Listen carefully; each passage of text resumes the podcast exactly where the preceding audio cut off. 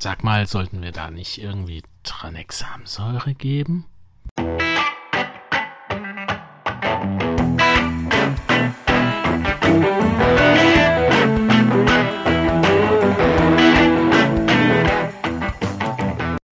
Hallo und herzlich willkommen zu einer neuen Folge des Kochbuchs Anästhesie, der Podcast von Anästhesisten für Anästhesisten und welche dies noch werden wollen. Heute soll es mal um die Tranexamsäure gehen. Kleine Übersicht über so die aktuelle Studienlage, was so los ist, wann wir es geben können, wann wir es nicht geben sollten. Mm, die Crash 2 Studie ist, glaube ich, jedem mittlerweile bekannt. Ähm, eine riesige internationale Studie, die gezeigt hat, beim Traumapatienten hat es einen Vorteil, wenn man Tranexamsäure früh gibt, innerhalb von drei Stunden nach dem Trauma. Ähm, was mich so ein bisschen wundert, bei, bei starker Blutung, was mich ein bisschen wundert immer dabei ist, wenn es nach drei Stunden gegeben wird, dann hat es einen negativen Effekt. Also nicht, dass es keinen Effekt hat, das würde ich noch verstehen, aber hat es einen negativen Effekt auf die Blutgerinnung. Na gut, ähm, da ist es ja äh, ein Gramm Tranexam als Bolus und dann äh, ein Gramm über acht Stunden.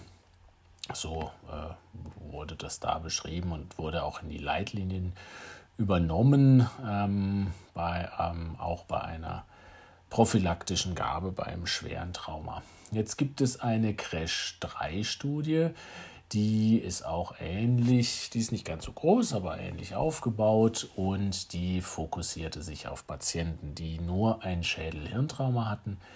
Und auch die haben ja ein, eine geringere Letalität bei Patienten mit leichten und mittelgradigem Schädel-Hirntrauma und der Tranexam-Gabe, so wie bei der Crash-2-Studie. Ja, ansonsten gab es eigentlich keine äh, Unterschiede, auch nicht in den äh, negativen Sachen, also in den Komplikationen. Meistens fürchtet man ja die Thrombosen. Ähm, dann äh, das ist auch alles gleich geblieben. Also beim Traumapatienten, glaube ich, hat das mittlerweile einen ganz guten Stellenwert. So ganz die ideale Dosierung und optimale Zeitpunkt, da kann man sicherlich noch tolle Studien machen. Aber so insgesamt hat sich das wohl durchgesetzt. Ähm, was ja oft auch gemacht wird, ähm, in der Orthopädie prophylaktisch das Tranexamsäure gegeben. Und da gibt es auch mittlerweile einige Studien, die tatsächlich gezeigt haben, dass auch prophylaktisch ähm, die ähm, Krankenhaus, also bei der prophylaktischen Tranexamgabe, die ähm, Krankenhausverweildauer und ähm, die Mortalität und natürlich auch die Fremdblutgabe gesenkt werden kann was da immer so ein bisschen doof ist, ähm, die Inzidenzen für Transfusionen bei den verschiedenen, also vor allem Hüft- und Knietaps, werden da sehr unterschiedlich angegeben. Ich gucke da gerade auf eine Studie, die haben Inzidenzen von 2,5 bis 35 Prozent bei den Knietaps und bei den Hüfttaps 14 bis 30 Prozent. Ne? Ist natürlich dann auch schwierig, die zu vergleichen. Dann gibt es natürlich völlig unterschiedliche Transfusionstricker und so weiter. Aber so insgesamt, wenn man so Meta-Analysen anschaut, ähm, tatsächlich äh, ein Vorteil für die Gabe von Tranexamsäure, ähm, statistisch signifikant. Ähm, die Dosierung, äh, die wird ein bisschen anders gemacht. Die deutsche, Moment, die deutsche Handlungsempfehlung für die Arbeitsgemeinschaft Endoprothetik.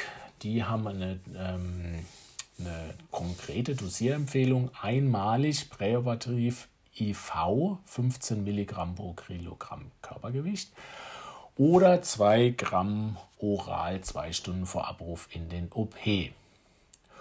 Und auch die topische Applikation von Tranexamsäure. Wenn man das sich so anschaut, die Komplikationsraten sind relativ gering, muss man sagen, und so, dass man das auch mm, gut einsetzen kann. Sie wird ähnlich gesetzt wie überhaupt bei anderen großen äh, orthopädischen Eingriffen. Hm, was so ein bisschen blöd ist, ist bei Patienten, die so Hochrisikopatienten sind. Da tun sich eigentlich alle irgendwie ausschweigen dazu. Ähm, in der Fachinformation steht drin, bei thrombophilen äh, Hochrisikopatienten Tranexamensäure nur bei strenge Indikationsstellung nach Rücksprache mit einem hämostasiologisch erfahrenen Arzt unter engmaschiger medizinischer Überwachung. Jo, ähm, das glaube ich ist ein, eine schwammige, schwammige äh, Sache, weil ja die meisten unserer Patienten, ich weiß nicht, wie es bei euch ist, aber es sind doch eher Hochrisikopatienten, Hochbetagte, die eigentlich ja schon irgendwie alle so ein bisschen ein Problem mit ihren Gefäßen, mit ihren Thrombosen, mit ihren Schlaganfällen und wie das alles heißt, haben. Aber da tun sich die Studien so ein bisschen ausschweigen, beziehungsweise man sagt, äh, man muss halt eine individuelle Abwägung von Risiko und potenziellen Nutzen machen. Und was, glaube ich, auch sinnvoll ist, man sollte es sorgfältig dokumentieren. Ja. Jetzt ist ja auch immer so ein Thema, gerade wenn es um die Dokumentation geht. Ähm, äh, ja, ist das denn jetzt eigentlich ein Off-Label-Use? Ne? Indiziert, die Tranexamsäure ist, Moment, wie steht es in der Fachinformation? Prophylaxe und Behandlung von Blutung aufgrund einer lokalen oder generalisierten Hyperfibrinolyse. Und dann werden dazu so Sachen gesagt wie HNO-OPs, Gyn-OPs, äh, Thorax-Bauchraum, größere chirurgische, kardiovaskuläre Operationen und so weiter und so fort.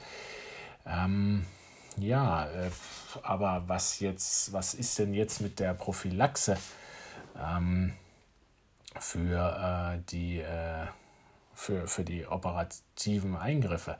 Ich bin da über was gestolpert, ähm, eine Aussage von dem Dr. Biermann, das ist ja so ja, der oberste Rechtsanwalt der DGAI.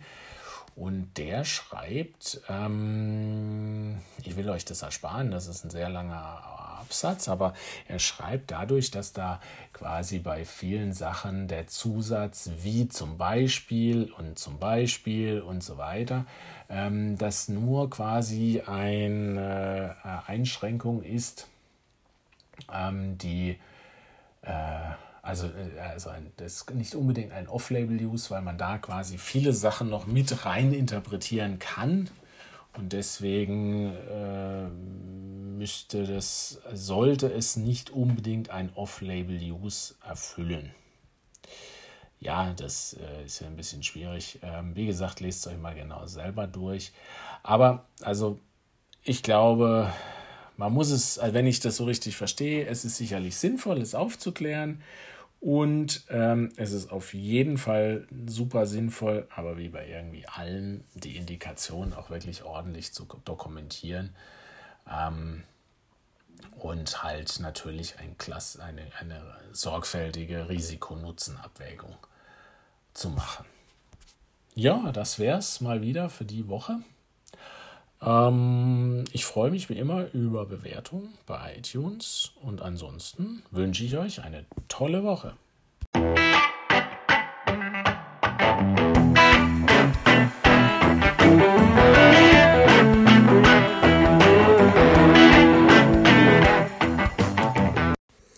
Wenden hier bei diesem Podcast größte Sorgfalt an, um korrekte Informationen rund um die Anästhesie zu geben.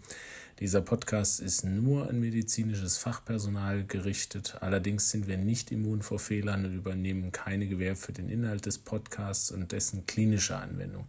Jeder ist für sein Handeln selber verantwortlich und wir empfehlen diesen Podcast nicht als einzige Grundlage für die Behandlung von Patienten zu verwenden.